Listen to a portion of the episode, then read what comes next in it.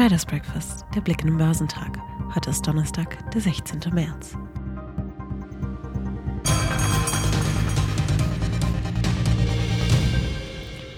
Frische US-Konjunkturdaten haben enttäuscht. Sowohl die Einzelhandelsumsätze in den USA als auch der Empire State Index sind niedriger als befürchtet ausgefallen, kommentierte Marktexperte Andreas Lipkow und sprach von einer toxischen Gemengelage, die nun auch den letzten positiv gestimmten Börsianer verjagt hat. Der Anstieg der US-Erzeugerpreise hat sich im Februar jedoch überraschend deutlich abgeschwächt, was weiteren Druck von der US-Notenbank Fed nimmt. Ob die Fed ihren Inflationskampf fortsetzt, gilt wegen der Unruhe im Bankensektor als fraglich. Heute steht zunächst der Zinsentscheid der Europäischen Zentralbank an. Analyst Konstantin Oldenburger vom Handelshaus CMC Markets stellt sich die Frage, wie die EZB ihre zukünftige Geldpolitik einem Finanzmarkt kommuniziert. Der durch die ersten großen Bankenzusammenbrüche in den USA seit Lehman Brothers ziemlich unter Stress steht.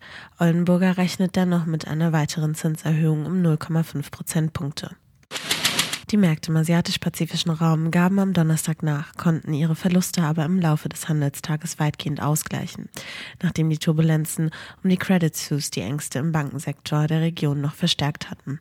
Die Aktien der Credit Suisse stürzten am Mittwoch den zweiten Tag in Folge auf ein neues Allzeittief, nachdem ihr Top-Investor weitere Hilfen ausgeschlossen hatte. Der Hang Seng Index in Hongkong sank um 1,5 Prozent.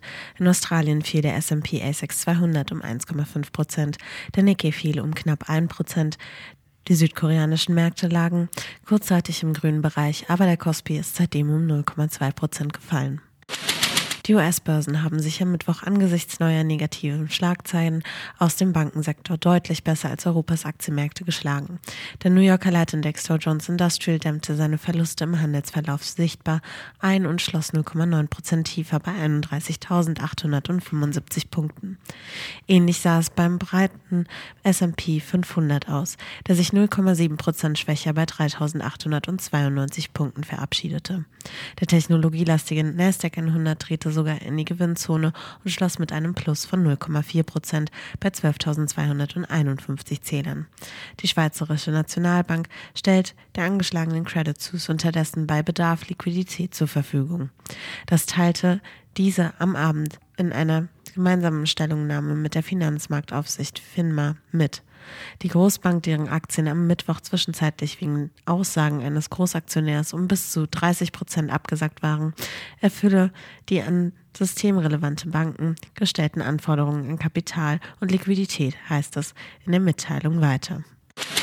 Die Aktien der großen US-Banken hielten sich trotz klarer Verluste etwas besser als die europäische Konkurrenz, während Durchschlusslicht JP Morgan und Indexnachbar Goldman Sachs 4,7 bzw. und 3% einbüßten, gaben die im S&P 500 gelisteten Banken Bank of America, Citigroup, Morgan Stanley und Wells Fargo um bis zu mehr als 5% nach.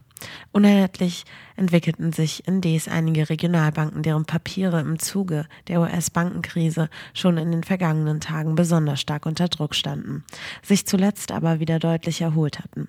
First Republic Bank büßten über 21 Prozent ein, US Bancorp knapp 13 Prozent, wogegen es für Western Alliance Bancorp um 8,3 Prozent nach oben ging. Der deutsche Aktienmarkt hat am Mittwoch den nächsten Kursrutsch erlitten. Die Vortageserholung von den Verlusten zu Wochenbeginn erwies sich als nicht nachhaltig. Angesichts erneut aufflammender Sorgen um den Bankensektor schloss der DAX 3,3 Prozent tiefer bei 14.735 Punkte und fiel damit unter die runde Marke von 15.000 Zählern. Die charttechnisch wichtige Unterstützungszone bei 14.800 Punkten konnte der Leitindex auch nicht halten. Für den MDAX der mittelgroßen Werte ging es es um 3,6 Prozent auf 26.791 Punkte abwärts. Auch andere wichtige Aktienindizes in Europa und die Wall Street gaben deutlich nach. Viele Auto- und Zulieferaktien notierten schwach. Für die Volkswagen-Vorzüge ging es um 4,1 Prozent bergab. Der Konzern hatte das Margenziel für seine Kernmarke gesenkt. Die zuvor nach der Jahresbilanz noch gefragten BMW-Aktien konnten dem Abwärtszug ebenfalls nicht standhalten. Sie verloren aber nur rund ein Prozent. Zunächst hatte der Münchner Autobauer die Anleger noch mit einem höheren Margenziel und einer verbesserten Investitionsquote überzeugen können. Schwache Zahlen beim Modehändler H&M und höhere Kosten bei dessen Konkurrent Inditex setzten zudem den Einzelhandel unter Druck. Der europäische Retail-Sektor fiel um 4,6 Prozent. Im DAX gab Online-Modehändler Zalando 4,8 Prozent nach. Die Aktien von Sportartikelhersteller Adidas sackten um 4,6 Prozent ab. Puma verlor 3 Prozent. Heute findet der Zinsentscheid der EZB statt. In den USA werden die Erstanträge auf Arbeitslosenhilfe veröffentlicht. Geschäftszahlen kommen von Grenke, Audi, Rheinmetall, FedEx und Grand City Properties. Die deutsche Börse veröffentlicht ihren Geschäftsbericht.